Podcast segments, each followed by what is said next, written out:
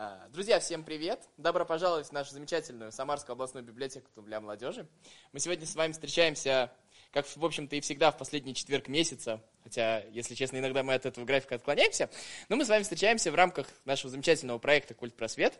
Если вдруг кто-то впервые, я напомню, что проект «Культ просвет» — это наш замечательный проект, который функционирует уже несколько лет, а, и в рамках этого проекта мы зовем различных интересных людей нашего города, области, иногда это люди за пределами нашего региона, которые рассказывают нам различные интересные вещи в любых форматах. Иногда это формат лекции, иногда это формат мастер-классов, иногда это формат интервью.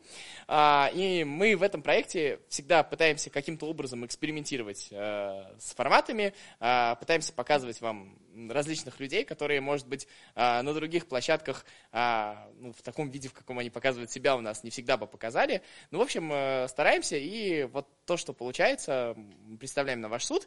И если вам интересно вообще посмотреть, поинтересоваться, что было раньше в нашем культпросвете, все, что было у нас, мы от вас никогда не прячем, потому что можете посмотреть все это в наших замечательных видеозаписях в нашей группе ВКонтакте, на которую я вас, естественно, призываю подписываться, ну и оставлять различные отклики, там, лайки, комментарии. Можно негативные комментарии тоже оставлять, мы их с удовольствием почитаем. В общем, подписывайтесь и можете посмотреть, как этот культпросвет, который сейчас транслируется в группе ВКонтакте, соответственно, а, ну, зрители могут вот сейчас, которые находятся в зале, своим родственникам скинуть ссылочку, чтобы они посмотрели. А те, кто смотрят, могут тоже поделиться со своими близкими. Ну и в следующий раз, если вам понравится то, что здесь происходит, вы можете вот в следующем месяце следите за анонсами в нашей группе и можете уже прийти сюда ножками и здесь посмотреть а, ну, наших спикеров, наших талантливых а, замечательных гостей.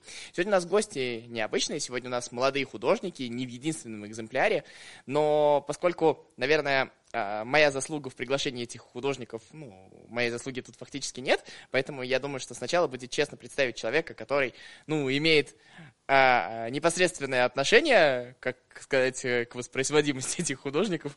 Сейчас на меня поправить, наверное. Это моя замечательная соведущая подкастов наших, книжный разговор, который, на который я вам тоже советую подписываться.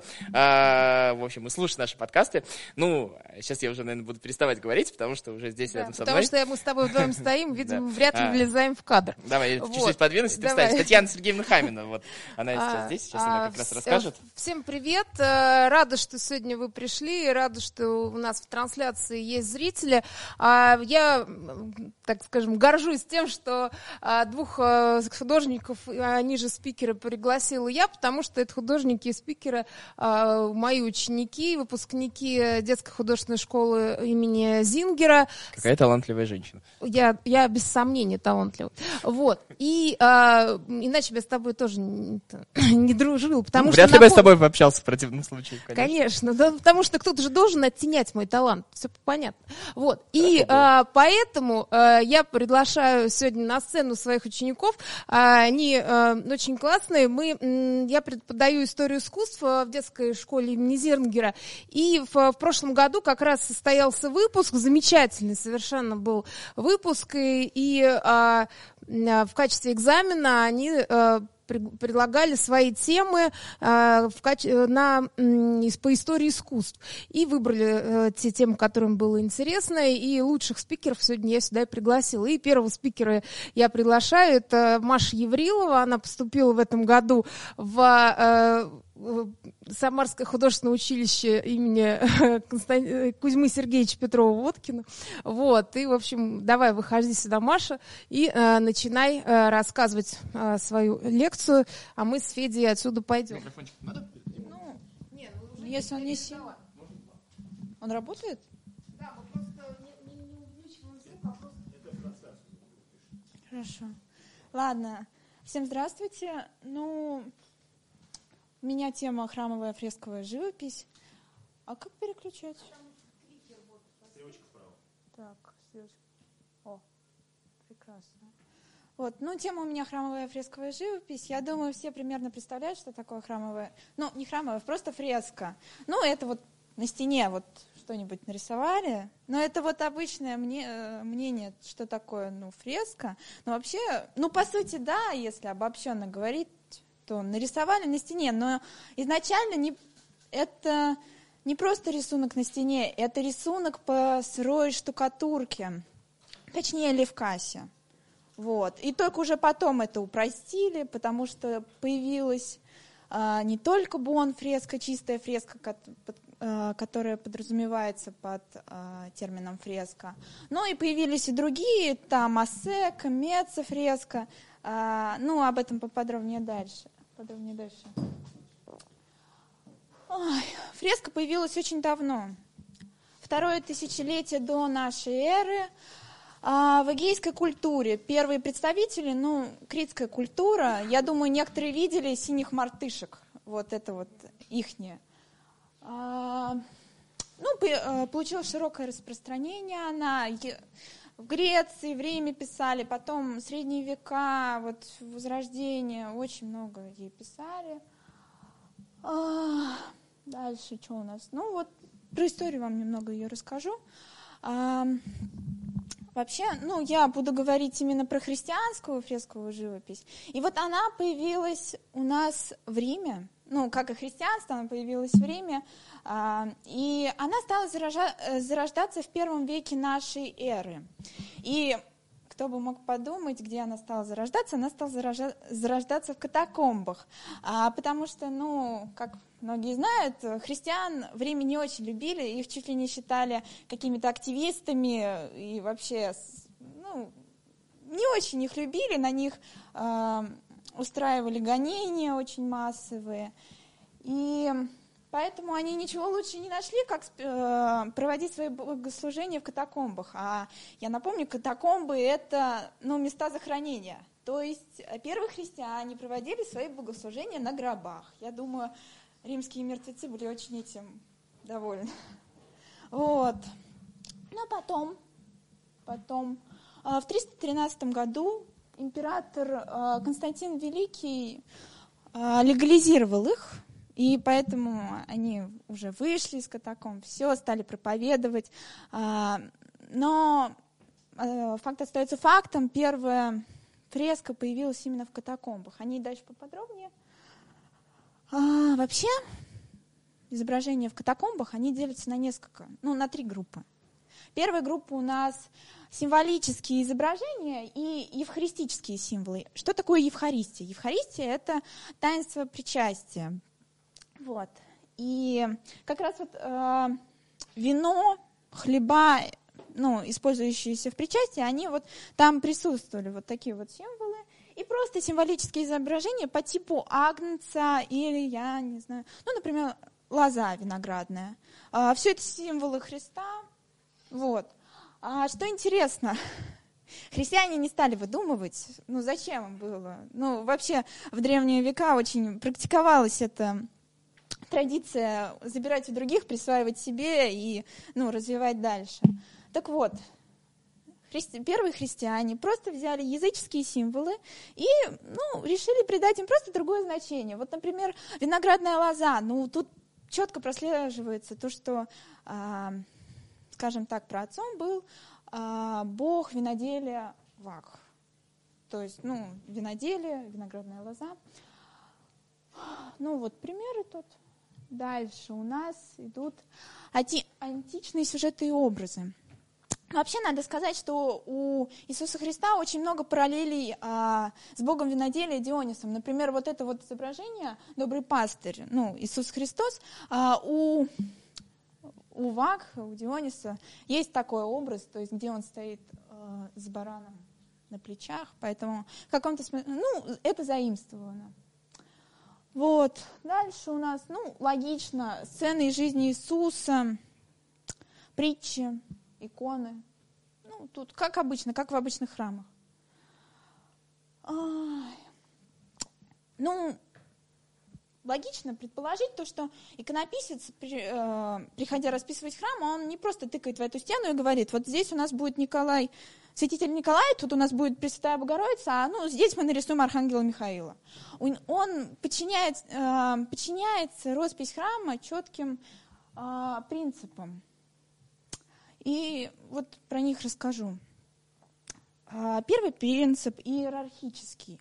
То есть, что у нас выше, как пирамида, иерархия, что у нас выше, то у нас э, главнее, э, более самое божественное. Поэтому чаще всего в, на куполе храмов изображают Иисуса Христа Святую Троицу, вот такое, самое основное, самое почитаемое. Вот, следующий принцип, евхаристический. Ну, я, как уже говорила, а, Евхаристия – это таинство причастия, поэтому, скажем так, основной смысловой центр не только на куполе у нас, но и, но и на алтаре сосредоточен. А, ну и два других принципа, литургический и исторический, от них, в принципе, зависит только то, как располагаются а, фрески в исторической последовательности. То есть, э, ну, опять же, не просто так. Там э, есть изображение святых, ну, ряд святых внизу, особенно храма, и их тоже располагают э, в определенной последовательности, не просто так. А, ну, вот несколько, вот основные зоны храма, про которые я буду дальше говорить. Вообще пойдем сверху вниз, ну, по иерархии. Ну, как я уже говорила, э, купол. В куполе у нас изображается Иисус Христос, э, его монограмма, крест, Святой Дух в виде голубя. Вон, это вообще нижняя картинка, это Отечество. Нижняя картинка – это Отечество. И вот над ним голубь. Ну, представьте только голубь большим планом. Вот, уже поздняя традиция изображения Троицы Новозаветной, Отечества, Господа Саваофа. Я ошиблась? Это Господь Саваоф? Госпо... Господь Саваоф, по-моему, или Отечество? Я немножко не помню уже. Да. А дальше у нас идет периферийная часть купола – у нас либо, а, скажем так, краешки а, самого купола идут, либо у нас барабаны. И вот в этих а, барабанах или в скуфье, ну, скуфья, скажем так, купол, расширенный купол такой большой. Вот. Там изображали либо апостолов, праотцов, ну, иногда небесные силы в виде ангелов. И есть вот еще изображение Божьей Матери и Иоанна Предтечи, Иоанна Крестителя. А, дальше у нас идет как раз алтарь. А, что вообще есть такой алтарь? Алтарь – это апсида. А, как просто объяснить, что такое апсида? Вот, например, возьмем храм как большой кулич. Возьмем кулич поменьше, отрежем от него половинку и приставим к большому куличу. И это у нас получится как раз алтарь, то есть такое, скажем так, пристроенное углубление. Вот. И самый-самый э, центральный центр у нас у этой апсиды – это канха. Канха – это глазурь. То есть вот изображение Божьей Матери и с Иисусом на руках, и вот э, ангел, например, рядом. А, дальше. Дальше, чем ниже, тем менее значимо, но хотя тут у нас а, своды и средняя зона храма, верхняя, они посвящены двунадесятным праздникам. Это самые такие основные праздники, самые громкие праздники. То есть, например, э, Пасха или э, Рождество, Успение Пресвятой Богородицы.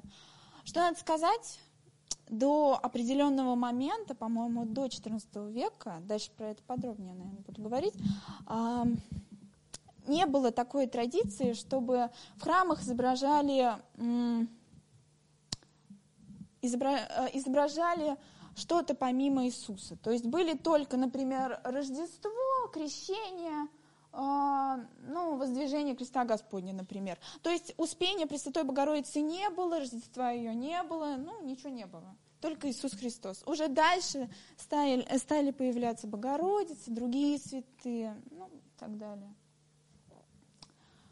Ну, помимо вот двунадесятных праздников, еще любят изображать притчи, а, истории Рождества Христа, поклонение волхов, бесов, Египет, и, ну, притчи, чудеса его, ну, вот такие вот тоже достаточно а, массово известные истории, притчи. Ну, вот как раз Э, в каком у нас там получается веке? В XIV веке в убранстве стали появляться, э, скажем так, э, сюжеты не только с Иисусом Христом, но все еще сохраняется то, что господские праздники, посвященные Иисусу Христу, они главнее, нежели богородичные. Ну, и это можно проследить в убранстве храма. Дальше у нас идут. Ниже, чем ниже спускаемся, то есть уже там нету сюжетов, там уже больше одиночные фигуры идут. У нас сначала идут э, э, святители от 70, это последователи 12 апостолов, э, и мученики, преподобные, потом все ниже, ниже, ниже, то есть вот эти вот одиночные фигуры в самом низу, э, которые проще всего разглядеть, да. А, это уже святые отцы, святые князья, иноки, стопники, воины. То есть, если простыми словами, например, а, возьмем музыкантов, то, например, в куполе у нас был бы, ну, не знаю, Цой или Битлз, а ниже там какая-нибудь, я не знаю, а, ну, какой-нибудь русская Индия малоизвестная, ну, я, например, их люблю слушать, поэтому ну, единственный пример малоизвестных групп, который я могу привести, там, ну, я не знаю, дедовский свитер, может, кто-нибудь слушает. Вот. Они были бы в самом низу. А, ну, до этого, вот когда я показывала купол, тут можно заметить паруса, вот эти вот треугольнички. Вот а, тут у нас, я про них как-то конец их поставил, хотя, бы надо, хотя надо было, наверное, вначале про них сказать. Они, там изображаются у нас э, четыре богослова. Вот, ну это я так скажу. Ну и опять же, фигуры расставлялись, э, соответственно, их рангу, заслугу, заслугам и вот историческим датам. То есть ну, все было сложно. Вот. Ну, сейчас, наверное, поговорим про сами фрески. То есть не, э, про саму технику фрески. Ну, как я говорила, фреска, изначальная фреска, бон фреска, чистая фреска, ее писали на сырой штукатур, э, штукатурке левкасе. Левкасе, правильно сказать, левкасе. Это очень сложно было, потому что левкас, начнем с того, что он высыхал за сутки. То есть э, иконописец э, накладывал только ну, небольшой кусочек левкаса и писал по нему в течение суток. И там есть другие минусы, помимо этого, я про них дальше расскажу. Вот Асека фреска, чем ее, чем ее отличие от Бон фреска, по ней ты вот что, э, левкас засыхал, и ты мог пишешь по ней вот так вот, то есть в сухую. У тебя, ты можешь исправлять, у тебя нет ограничений во времени, используй какие материалы, какие хочешь, но а, в этом весь прикол, то, что а, более, что, а, скажем так, древние люди, они родили за долговечность, и поэтому приду пример Леонардо да Винчи. Ну, все знают «Тайную вечерю» фреску. Это не картина, это даже не фреска, это просто роспись. А, и он ее делал на очень странной подложке из смолы и еще каких-то нескольких ингредиентов. То есть это не была бон-фреска. И, ну, соответственно, брал пигменты, ну, какие ему хотелось. Она начала сыпаться даже не спустя 100-200 лет. Она сыпалась уже при его жизни. То есть буквально через несколько лет. И очень смешная история, как ее пытались восстанавливать а, в определенное время. И вот а, в наше время, в 1999 году она была закончена, реставрация ее. Она заняла 20 лет реставрация. Но это я просто про то, что Бон фреска, она прекрасна, потому что она долговечна, хотя, да, в ней есть свои минусы. Ну и Меца фреска, Левкас увлажняли и писали, опять же, ну, то есть вот так вот у нас все примерно. Но я буду говорить про Буон фреску, потому что, ну, она, как бы, скажем так, ну, основная, приятнее моему сердцу, поэтому о ней я и буду говорить. А, пришла в христианскую культуру, но она из Византии, ну, как и христиане, в принципе, они тоже из Византии пришли. Вот, ну, примеры, прекрасные примеры Буанфреска, это вот, например, помпейские росписи. Они из-за того, что было извержение вулкана, они закупорились, поэтому они очень хорошо до нас дошли. Ну, вот пример, например. Пример, например, да. А, ну вот, сейчас, наверное, про, про нее подробнее расскажу. Почему фреску, почему фреска, вот Буон фреска, она, э, сохран, э, она была такая долговечная? Потому что когда она высух, высыхает, э, изображение покрывается прозрачной известковой пленочкой. И вот эта пленочка, она закупоривала краску и не давала ей, ну, скажем так, осыпаться, защищала ее в каком-то смысле от воздействий внешних. Но хотя свет все равно на нее влиял. И в чем сложность? То, что если вы, например, неправильно замешали известковый раствор, или, я не знаю, не дай бог, взяли какие-то не те пигменты, то у вас, ну, я не знаю, например, вы нарисовали ризу у святого киноварью. Она у вас такая красивая, красненькая. Потом хоба она, и она черная. И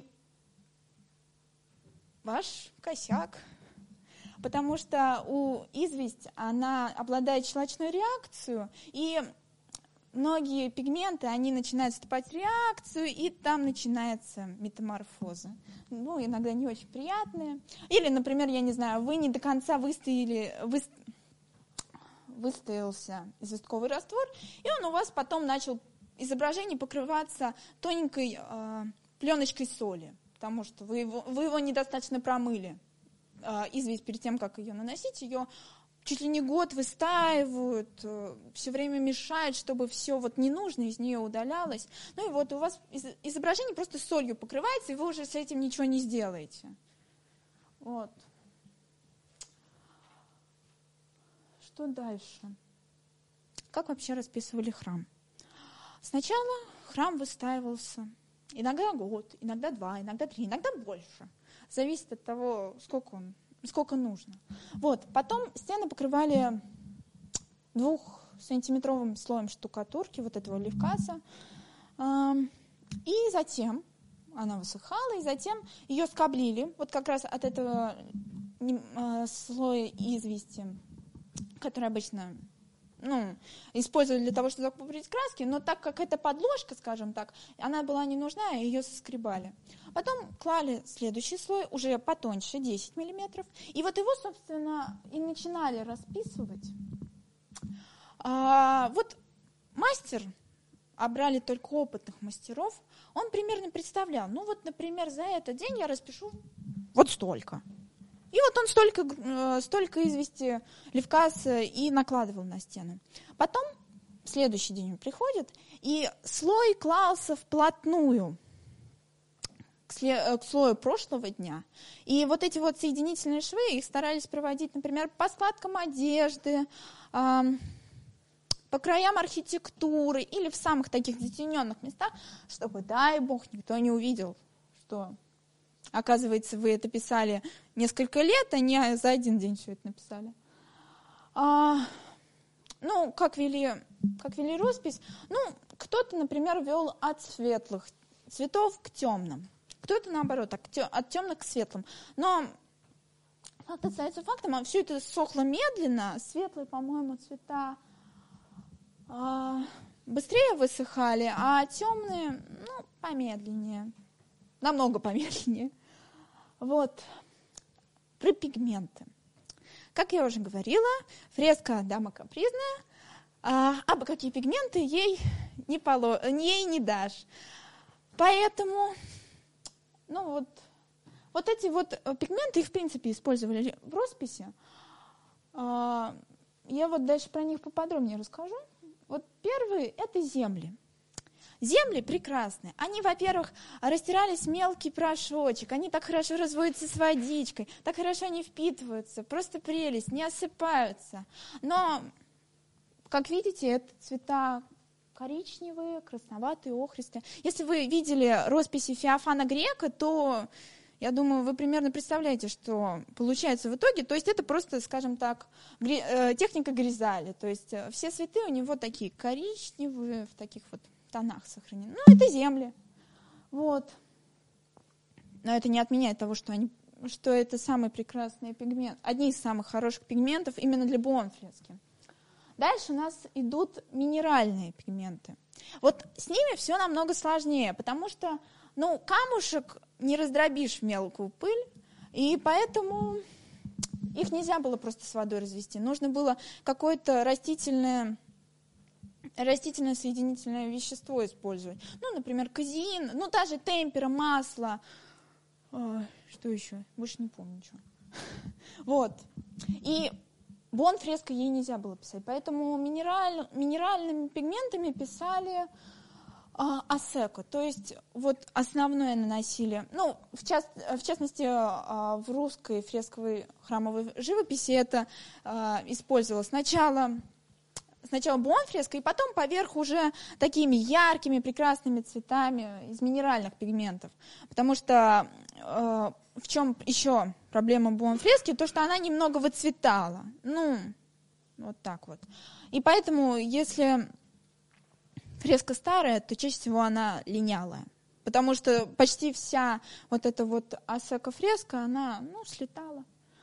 Ну, вот еще одни хорошие пигменты, туфы и сланцы. Но с ними все немножко посложнее, чем с землями, потому что их, во-первых, дольше надо было промалывать и еще просеивать. А, ну, еще использовалась рефть и санкирь.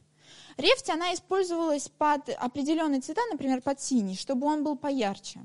А санкирь, она использовалась под личное, под, э, то есть, когда писали лицо, руки, ноги, вот ее сначала клали. Ну, теперь буду примеры приводить. На самом деле в Самаре очень мало примеров бон фрески, потому что, ну, много храмов было разрушено, и вот что я нашла, то нашла. Вот это вот, например, церковь э, в честь архангела Михаила в селе Павловка. Вот она чудом сохранилась, правда, я думаю, от нее на данный момент мало чего осталось, тем более от росписей.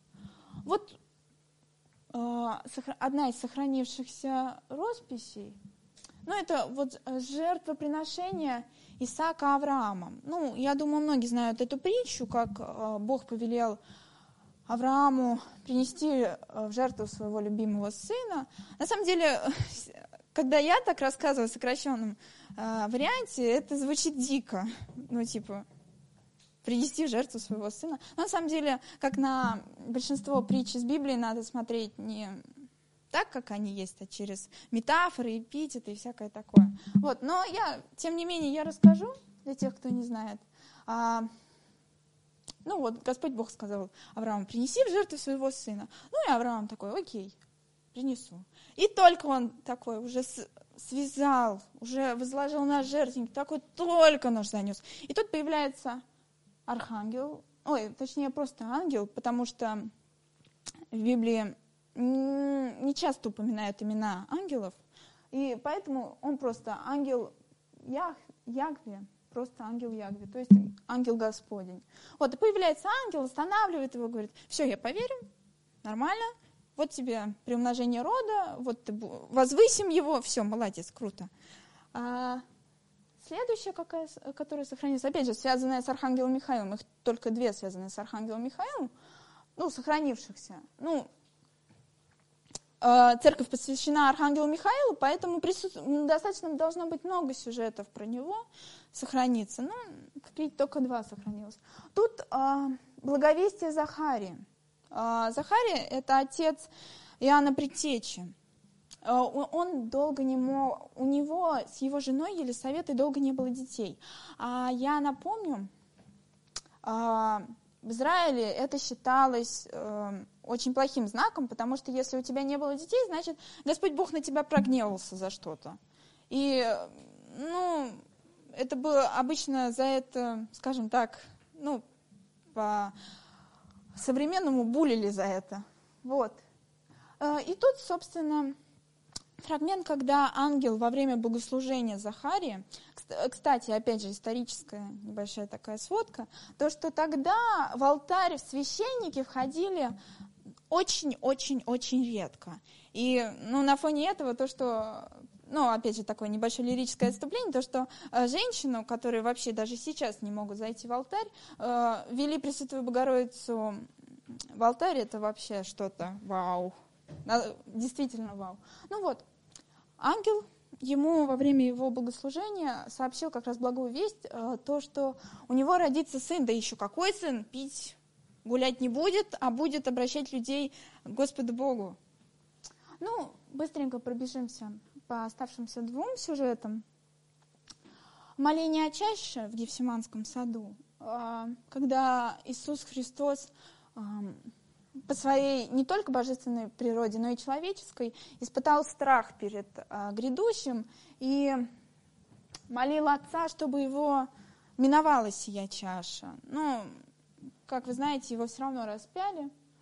Вот, и еще, опять же, связанный, последовательно связанный с этим сюжет, это крестный путь Иисуса Христа, где Симон Кирия... Кири... Кириньянин несет крест вместо Иисуса Христа, потому что до этого его избили, и, ну, и крест сам по себе тяжелый. Вот. И опять же, считалось нести крест за преступника, ну, не ась, почетно. Поэтому выбрали такого приезжего, который первый попался, вот ты и будешь нести. Ну, тебя никто не знает, в принципе, поэтому будешь нести.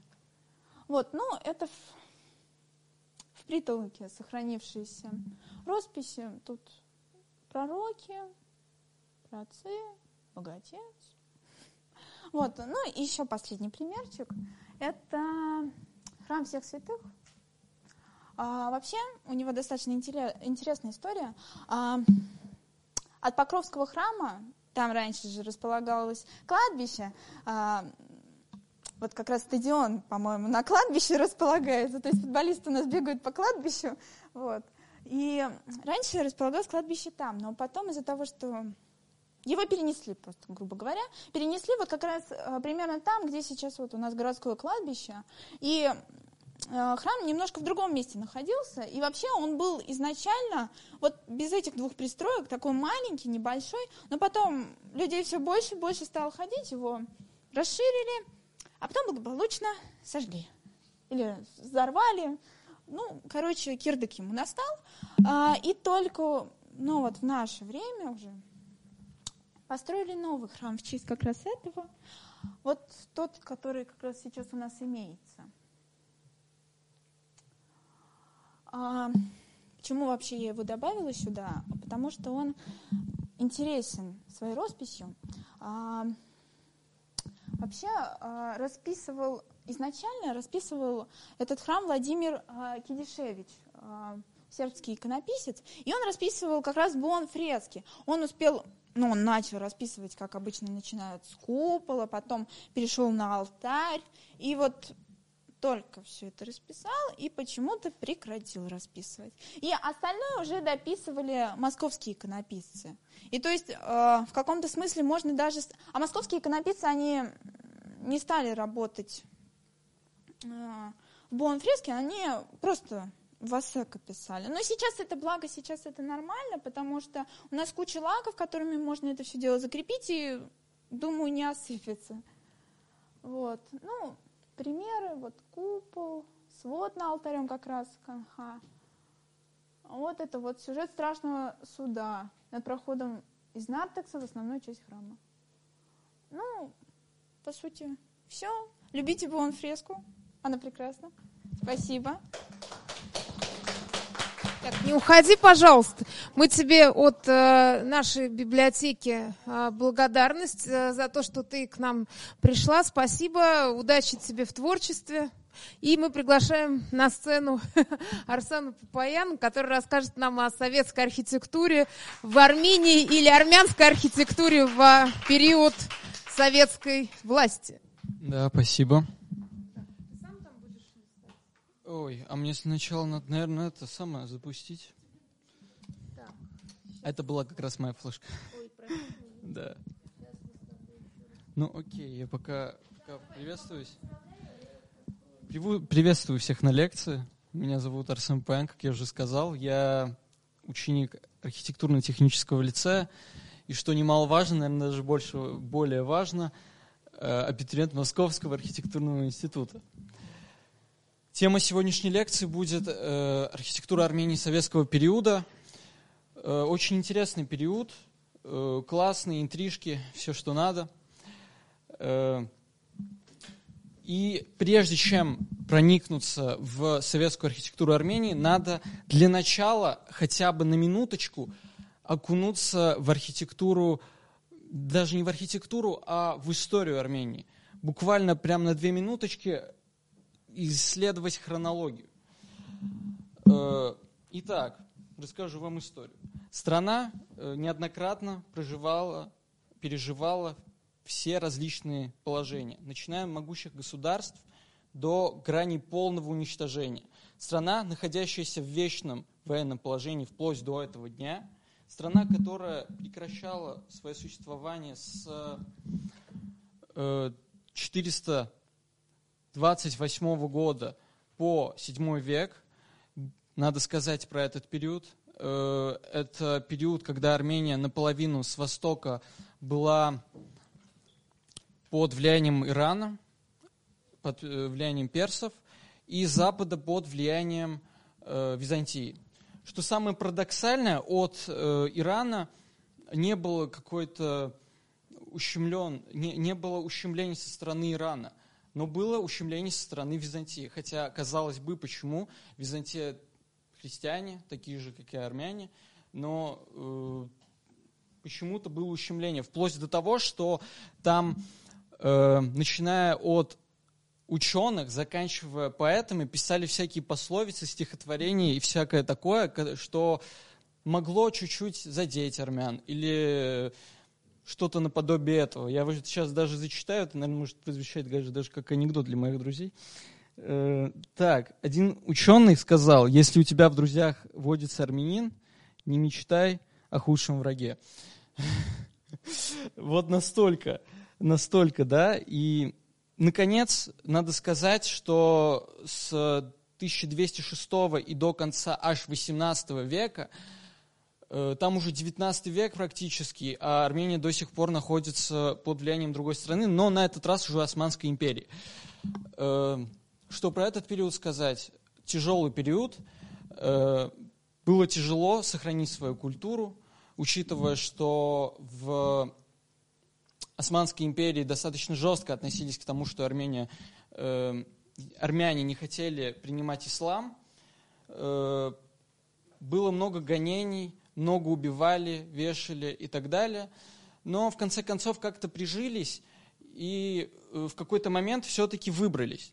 Выбрались в XIX веке, в начале XIX века Армения попадает под влияние э, Российской империи, буквально на два года, если я не ошибаюсь, не хочу врать и после этого э, полностью отделяется, и от нее остается маленький кусочек, который уже называется Армения. Вот. И, наконец, страна, которая потер, потерпела геноцид, э, потерпела гонение,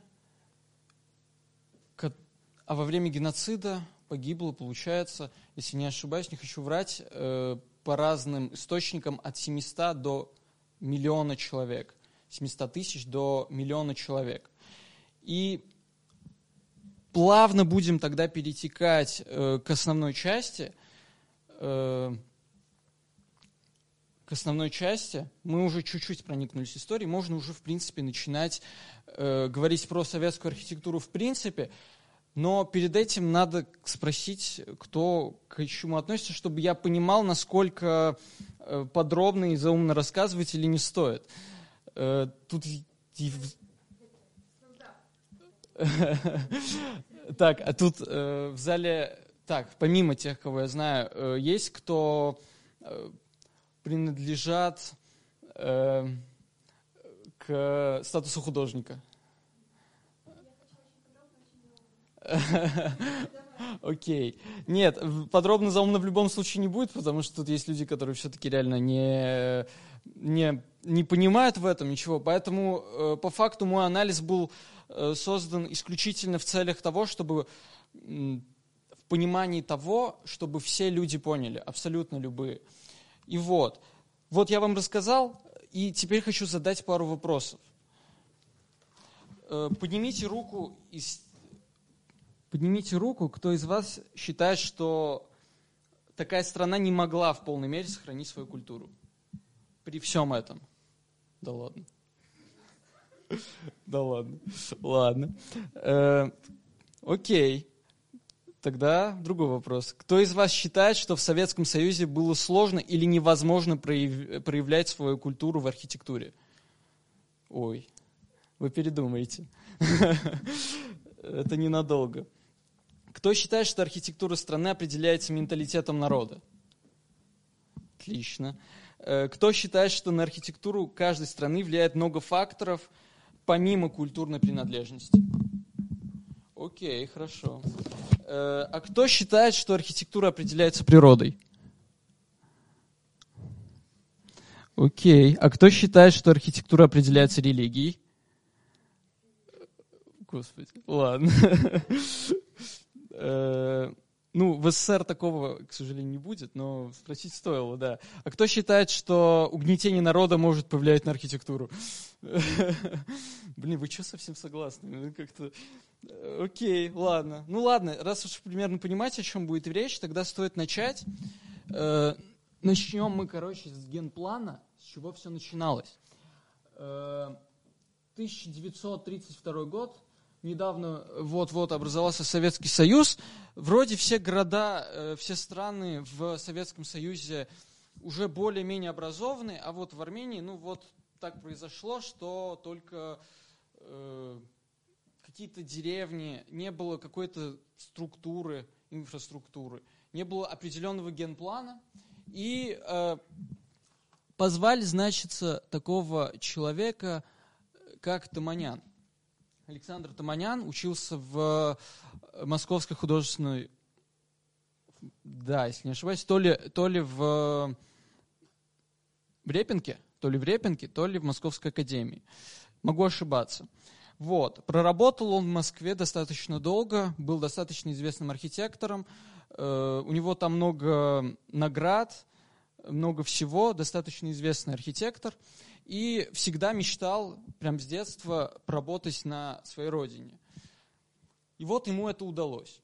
Его зовут на такое дело. Ему нужно... Это выдержит?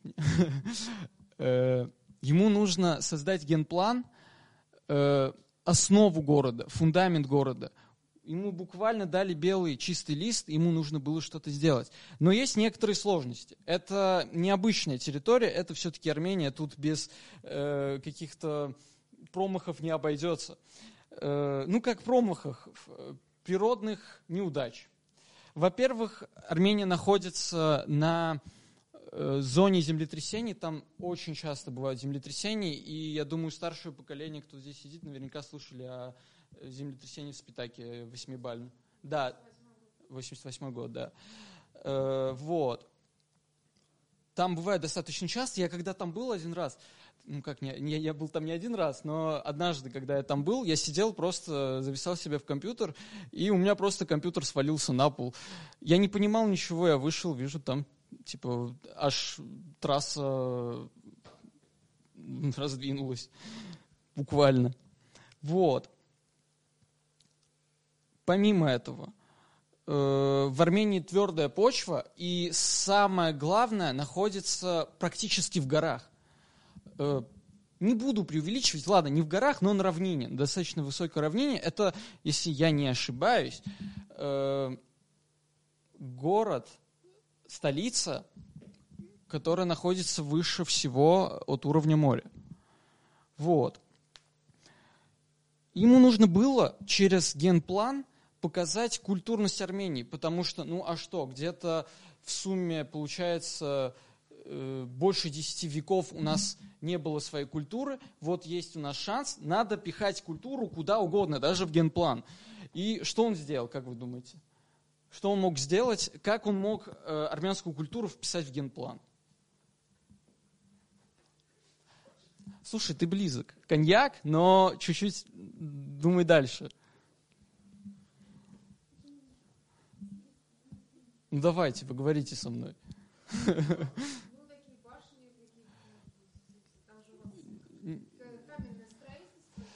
Да, я про это буду рассказывать, но не совсем по, не по этому принципу. Дам подсказку. Нужно город расположить так, чтобы, чтобы было круто.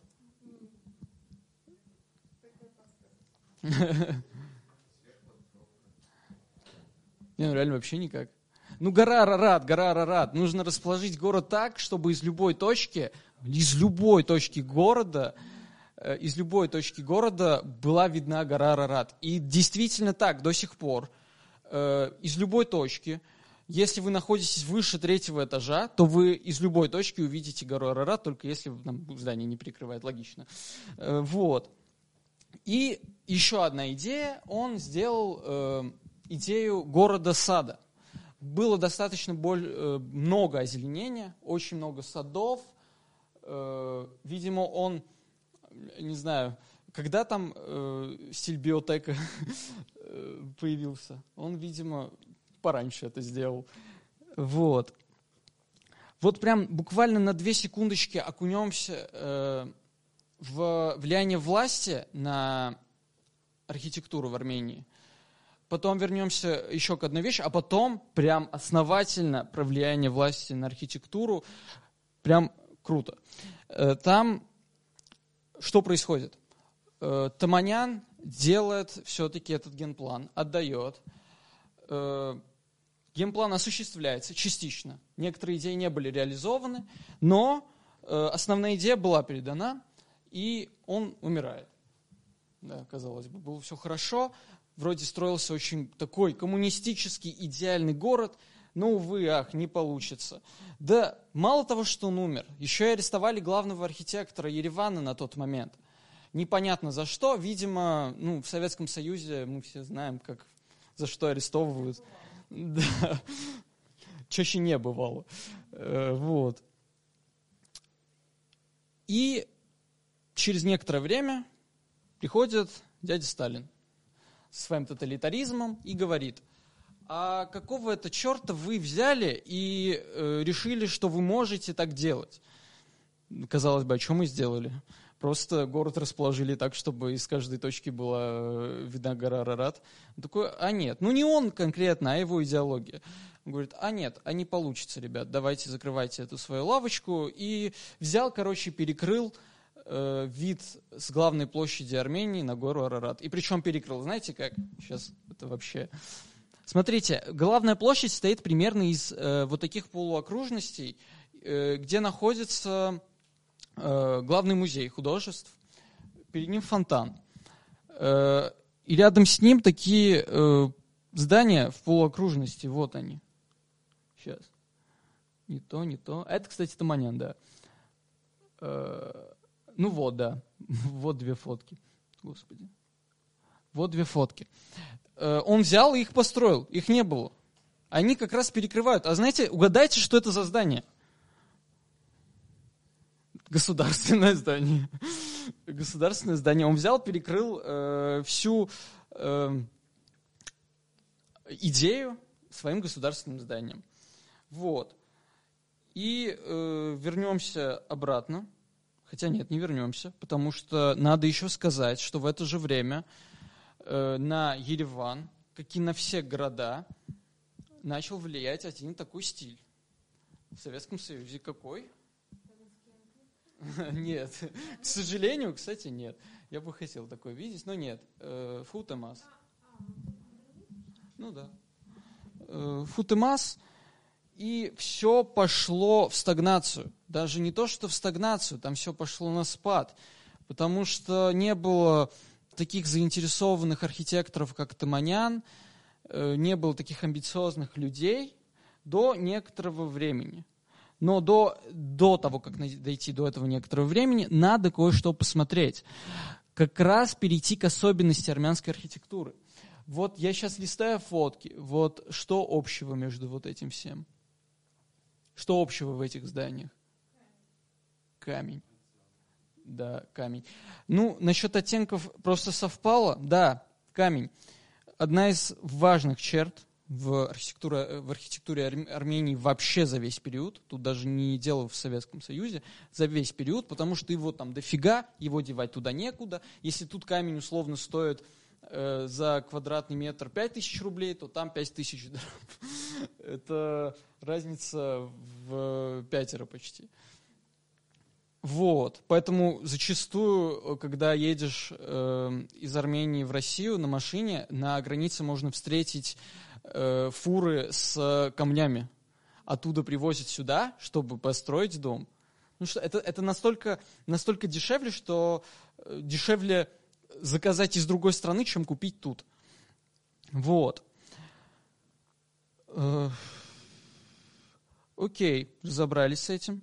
Э, и перейдем э,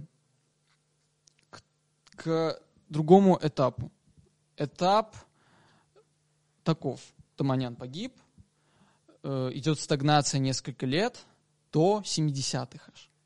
То есть там он умер где-то в 40-х, а стагнация до 70-х. Ну, я не буду брать хрущев, хрущевки как прогресс худо, э, архитектурного наследия. Э, вот. Хрущевки там есть, конечно. Есть. И как раз во время э, Хрущева, получается, да, 70-е, это Хрущев. Брежнев уже. Ну, Брежнев молодец, ладно. И он, короче, дает некую свободу, и приходят новые архитекторы, уже отучившиеся в советских архитектурных школах и стараются внедрить э, армянскую культуру в советскую архитектуру. Сложная задача, учитывая, что нам перекрыли э, вид с главной площади просто за то, что там была видна гора Арарат. Э, сложная ситуация. И к власти приходит Карен Демирчан. Очень интересная личность. Сейчас я вам покажу. Э, так, Допустим, если зайти сюда, сейчас сделаю вот так. Вот этот мужчина. Ой. Вот он. Вот этот мужчина. Зовут его Карен Демерчан. Правил он до 88 года, но за это время как раз были построены самые важные постройки, за исключением тех построек, которые построил Таманян. А то, что построил Таманян, вы уже увидели. Это как раз главная площадь и весь генплан. Вот. Что он сделал, собственно говоря? Надо, наверное, про его личность поговорить, потому что вообще интересная личность. Мне как раз предоставили э, фотки из архива его музея, имени его. Вот. Еще где-то, когда, когда я выступал последний раз, на, год назад.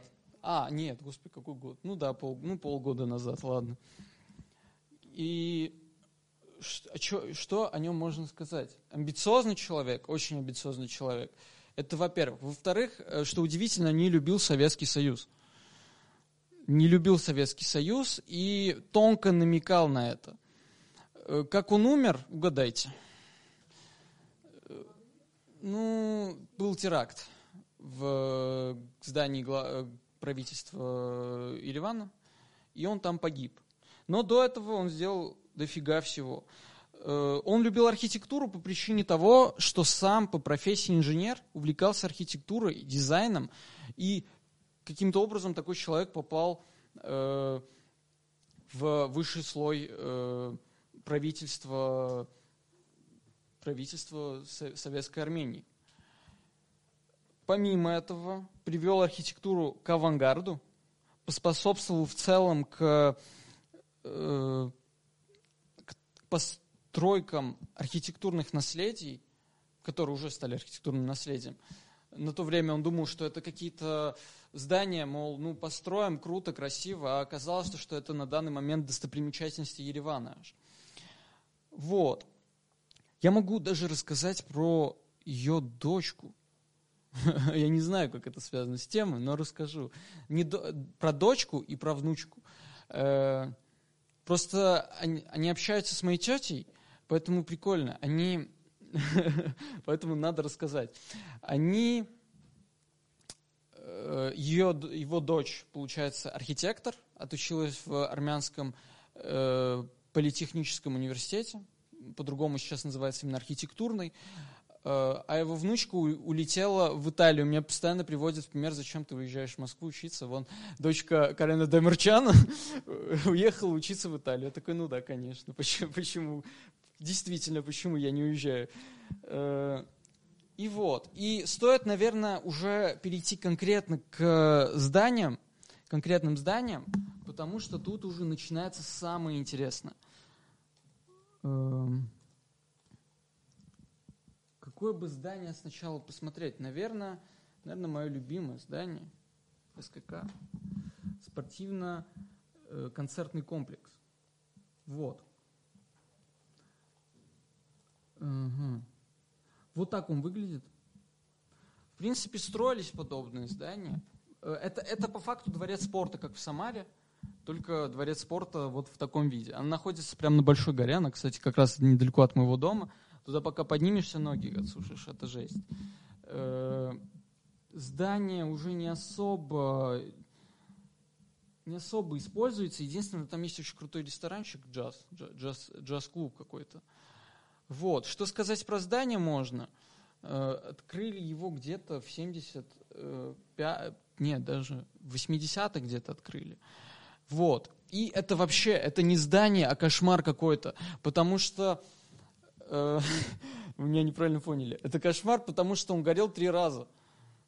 Он три раза горел. Один раз горел, пока его строили, второй раз горел, пока его э, тогда, когда его почти достроили, и третий раз он горел вот недавно. Ну, как недавно, несколько лет назад. Вот. Но, тем не менее, его реставрируют до сих пор. Э, круто, круто. Мне нравится, тут многоступенчатая такая система. Э, там фонтанчики, и внутри, э, вон там есть всякие музейчики или что-то типа этого. Мы такое еще увидим на каскаде чуть попозже, когда доберемся до него. Вот. Состоит он, конечно же, угадайте из чего, из мрамора и туфа. Э, вот. Вот я сейчас найду, там, вот строительство, сам, э, сама глава э, советско, армянского советского государства приходила посмотреть на то, как строится здание. Он прям тщательно следил за всем. Ой что я хотел. Я хотел показать, что происходит с ним сейчас. Вот что с ним происходит. Нет, он используется, но достаточно редко. Там, если условно Ян Гиллан решит приехать. Вот, снова. Вот, что сказать про него еще? Да много что еще можно сказать. Например, то, что сюда, здесь проходил э, один из отборочных, отборочных туров на претенденты по шахматам. Э, дважды приезжал Иоанн Гиллан, один раз приезжал с, с э, Deep Purple, один раз один. Э, выдавать сольный концерт, там даже тетя моя, короче, э, блин, я хочу рассказать. ну нет, ладно, это такая история. Э, надо посмотреть на вот это – это же непривычно для Советского Союза, разве не согласны? Не особо. Как-то слишком все бело, как-то слишком все перетекаемо. Вот, вот это я хотела показать. Там прям такой барельеф огромный. Но он сейчас э, чуть-чуть потрепаннее выглядит. Вот. вот как он горел. Вот фонтаны там огромные кубы из э, туфа, я не знаю, как они это сделали. В общем, это жесть. Тут, кстати, крыша такая интересненькая, необычная. Э, что еще рассказать можно про него? Да, наверное, в принципе, конкретно про СКК, да, по, про, конкретно про СКК рассказывать, в принципе, больше нечего. Э, единственное, можно показать, где ресторан находится. Вот, вот из этого помещения сделали ресторан. Надо сказать еще, что в Москве, когда вот Лужникам на проектирование Лужников и на, пос, на постройку дали 100 миллионов рублей по тем нынешним меркам. На СКК дали 35. Они такие разозлились и думают, а какого черта в Москве дали 100 миллионов, а в Ереване 35? Ну, ну да, конечно. Почему же? И э, в итоге э, им выделили еще чуть-чуть как раз за счет Карена Демарчана. И после смерти его э, спортивно-концертный комплекс назовут в, в его честь. Спортивно концертный комплекс имени Карен Демерчана.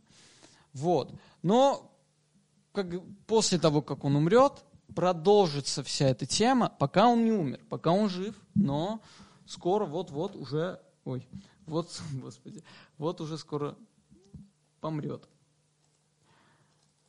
Ага. Следующее здание, очень крутое, это каскад как раз. Э, архитекторы практически те же самые, практически те же самые, э, но за исключением одного. Зовут его, короче, э, Аслан Махитарян. Аслан Махитарян – это сосед моего дяди. Да, это сосед моего дяди. Про него чуть-чуть попозже. Еще были архитекторы Э, Погос, Погосян, Мушаян. С Погосяном я знаком лично. Не, правда, я с ним познакомился на... Я с ним познакомился на защите э, кандидатской одного э, парня, который приехал из Франции писать кандидатскую примерно на ту же тему, просто он писал про весь Советский Союз, про все постсоветские страны. Вот. А, ой, скизи красивый. Художники оценят. Сейчас. Такой, советский. Э, кстати, странно, что так мало фоток, но неважно. Э, опять, многоступенчатое здание. Я каждый раз не ленюсь подниматься туда. Это дофига этажей. Там внутри есть эскалатор, но он никогда не работает. Точнее, как он никогда не работает? Он работает всегда, просто музей, который э, нужно войти туда, там музей э, модерна внутри. Прям интересный музей. Ты едешь по эскалатору и параллельно смотришь все эти штучки. Идея была какова? Э, наверху будет Титернакаберт. Это мемориал в честь памяти геноцида армян. Про него мы еще поговорим. Э, но, увы, как вы видите, ничего не достроено. Ну да, недостроено. Он и так длинный, а он должен был еще где-то два раза так провернуться наверх и дойти как раз до мемориала. Вот. Э, что про него рассказать? А, почему он недостроен? Ну, у меня есть догадки. Некоторые догадки. Э, первая догадка, что просто денег не хватило, Карен Демерчан погиб там, э, просто забили на него на этот проект. Второй вариант.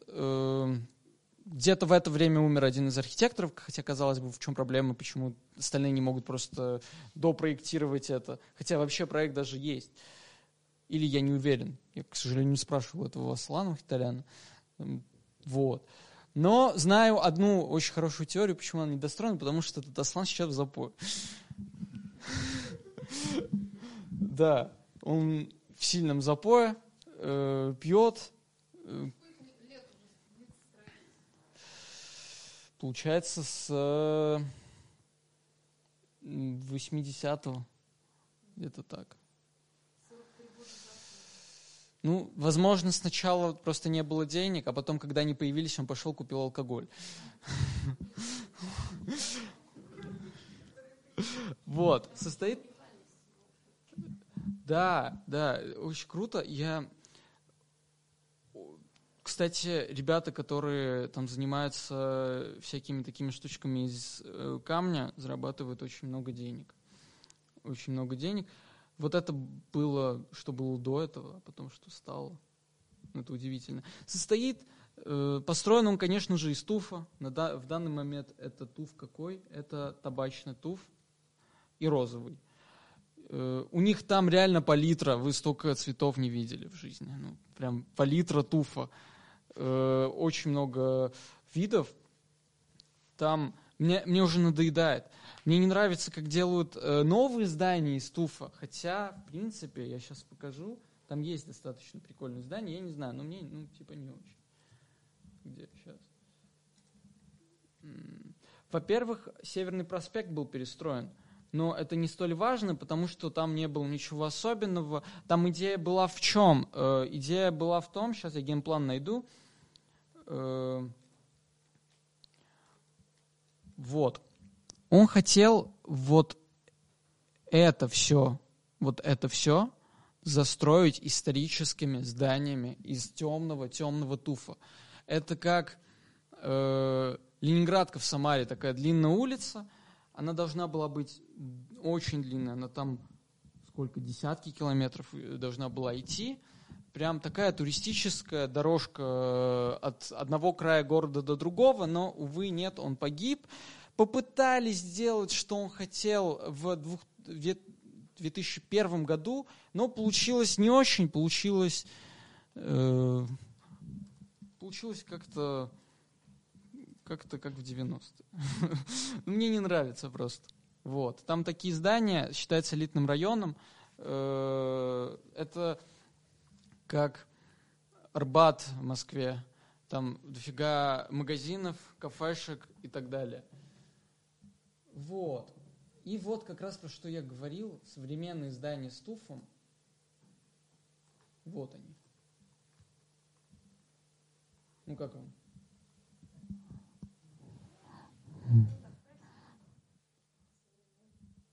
Ну, ну вообще, вообще, вообще так. Ну, такое.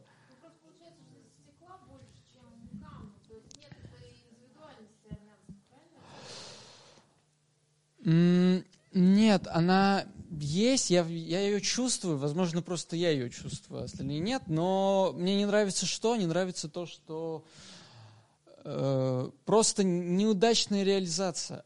Прикольная идея, э, вот все, что было до этого, э, всю идеологию советской архитектуры, которая была тесно связана с армянской культурой, перенести в, сове- в современную архитектуру, но пока не получается то ли из-за плохого образования, то ли из-за государства, то ли из-за чего, непонятно. Хотя там э, вроде уже начинают строить новые здания, крутые здания, крутые районы, но я их пока не повидал, потому что меня там давно не было. Э, про каскад я рассказал, и мне обязательно надо рассказать про, э, про аэропорт, потому что он был достаточно известным в рамках Советского Союза. В чем была идея? Э, в чем была идея? Два ответвления, даже три. Э, третье ответвление, если я не ошибаюсь, э, имело носила государственный характер, оттуда улетали э, какие-то государственные деятели, какие-нибудь, какой-нибудь Брежнев или кто-нибудь еще, я не знаю, заявлялся ли он хотя бы раз в Германии или нет, но подобные личности любили да, спецбортами. Налево левая часть практически никогда не использовалась, потому что потому что это были полеты в, в зарубежные страны. А Право – это как раз внутрисоюзные страны, внутри, внутри Советского Союза. Что тут еще можно рассказать? Э, он тоже, по-моему, горел. Это проклятие какое-то, но он горел. Э, схема у нее такая, сейчас я покажу, если найду хорошие фотки. Вот. В чем идея? Э, они ехали как раз по этой дорожки, поднимались спиралью. Э, там была наземная парковка, подземная парковка. Я очень хорошо помню это здание. Я когда был очень маленьким, оно еще действовало. Сейчас построили новый аэропорт э, в стиле конструктивизма, который ну, мне не очень нравится, но как бы это здание тоже уже старенькое. Внутри очень круто попадает свет, очень крутые формы. Э, какая тут еще была идея? Э, оно, оно достаточно близко находится к городу. Армения ну, не настолько большая, и ставить там аэропорт где-нибудь на границе с Турцией или Азербайджаном немного опасно. Поэтому ставили где-то недалеко от города. Буквально за 15 минут я доезжаю от дома до аэропорта. На крае это где-то полчаса. Вот. Поэтому было очень удобно. А, я интерьер покажу или не покажу? Я интерьер, скорее всего, не покажу, а вот макеты и чертежи покажу. Сейчас.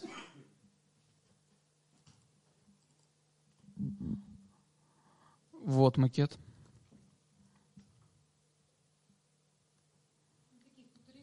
Да.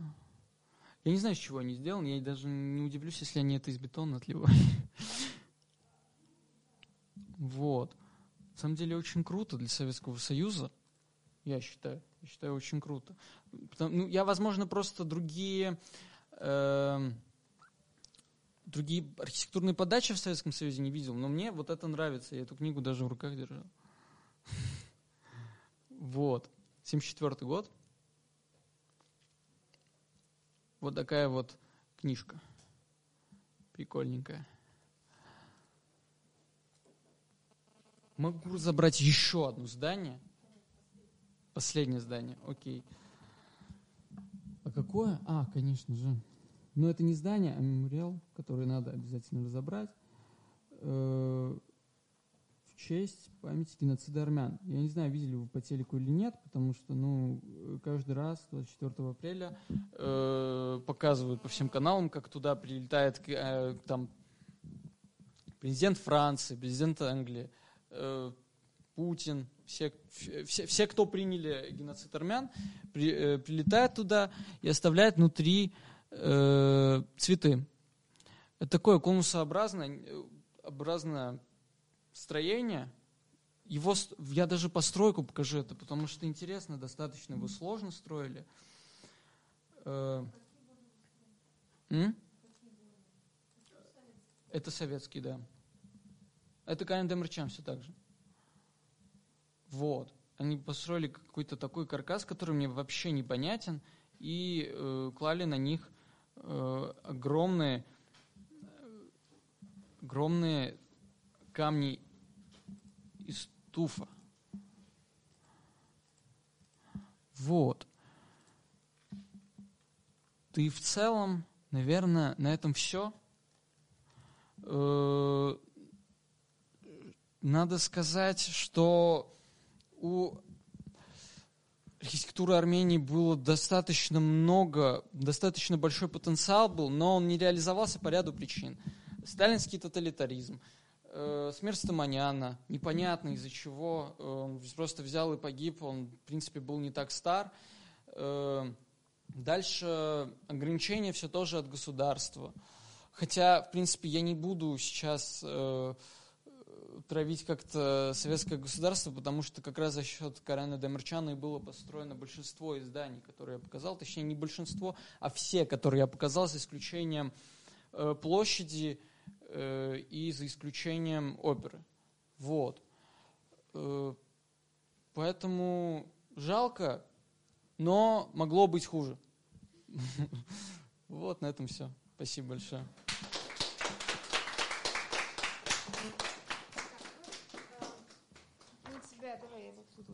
А, мы от библиотеки благодарим Арсена. Спасибо тебе. Спасибо. Вот. А, Маш, давай выходи, мы тебе еще подарим тоже книжечку. Вот. А, ну, тебе, как а, человеку серьезному, я дарю книгу про Ким Чен Ына. Вот, великий и могучий Ким Чен Ын, а тебе даю, дарю книгу «Купчихи, дворянки и магнатки. Женщина-предпринимательница в России». Вот. А, спасибо вам, спасибо за этот прекрасный вечер. А, давайте мы сфоткаемся все вместе и на этом завершим трансляцию. Спасибо.